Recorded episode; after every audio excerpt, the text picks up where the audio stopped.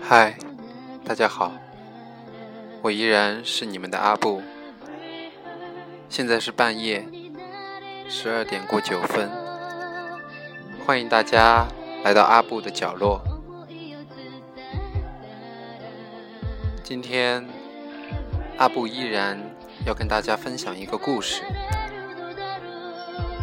有一个叫小美的姑娘，在刚进大学的时候被招进了学校的一个机构。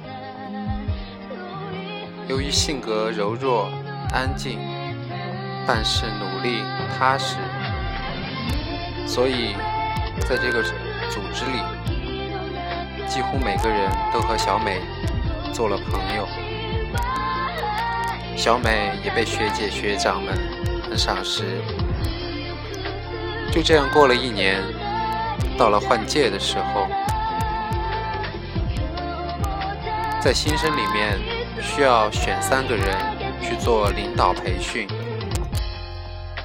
按照组织里一个不成文的规定，这三个人就是下一届的领导层了。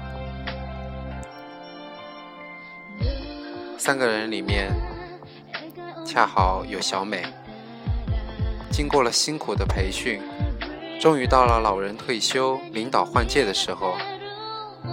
虽然有不成文的规定，但还是免不了走个过场，举行一次投票，算是给组织里其他成员一个交代。但是当投票结果出来的时候，三个领导层中却没有小美的席位。当一个人经过不懈努力，眼看就要成功了，而且还是抱着必胜的心态。结果却是失败的，任谁都会受不了。小美的心寒了。当天晚上，大家一起聚餐的时候，小美喝醉了，并告诉一起去吃饭的人，她要退出。周围很多朋友都说：“你如果要退，我也退。”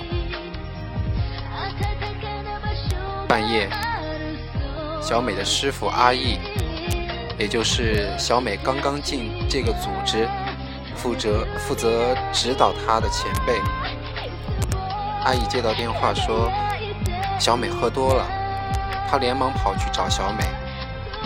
小美一看到师傅，就再也忍不住哭了出来。从小美断断续续的话中，阿义。了解了事情的大概。第二天，阿义决定弄清楚事情的真相。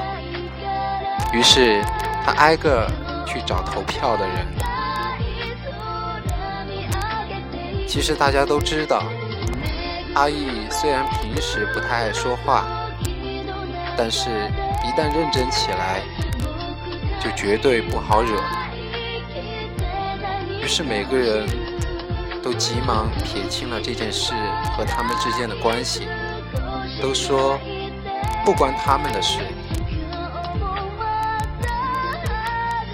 阿义投票的时候，他们说他们都写的小美，但是结果却不知道为什么没有她。阿姨最后找到当晚统计票数的人。可那人说，投票结果得票最多的三三个人中，确实没有小美。但是由于当晚的票早就不知所终了，所以也就死无对证了。阿玉知道，肯定有人说谎。但他仔细一想，其实每个人都有说谎的动机。这一发现，顿时让他的心凉了一大截他感到一阵惊惧。谁能想到，平日里笑脸相迎、把你当做朋友的人，竟然会是关键的时候从背后捅刀的凶手？事到如今，小美的心灵创伤已经没有办法弥补。就算他们能重新将小美升为领导层，在小美看来，也不过是一种可怜她的施舍。这样做对她的自尊心将造成更大的伤害。好了，故事讲完了。不知道各位作何感想呢？这是一个最近几天发生在阿布身边的一个真实的故事。阿布说说自己的想法吧。大学在中国意味着踏入社会的最后准备阶段。也就是说，是我们的青春的青春的尾巴。进了大学，就代表着即将面对残酷的社会。但是毕竟不是真正的社会啊！为什么会有人对这样柔弱的孩子做这么残残忍的事呢？难道如今的大学？已经变得如此不堪了吗？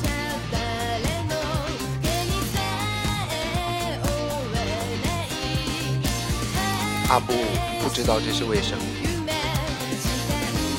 也不想知道。换个方向思考，站在小美的角度，我也觉得，也许小美会受到很大的打击。也许从此变得冷冰冰的拒人千里，但她从中更明白更多事，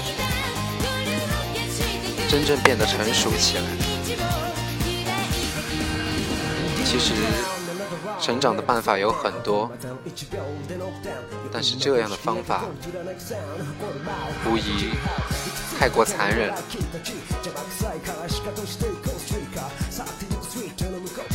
在这里，阿布想说一句：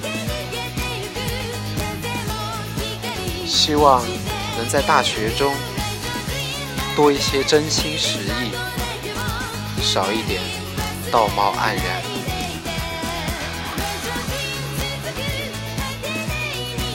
好了，今天的节目就到这里，各位晚安。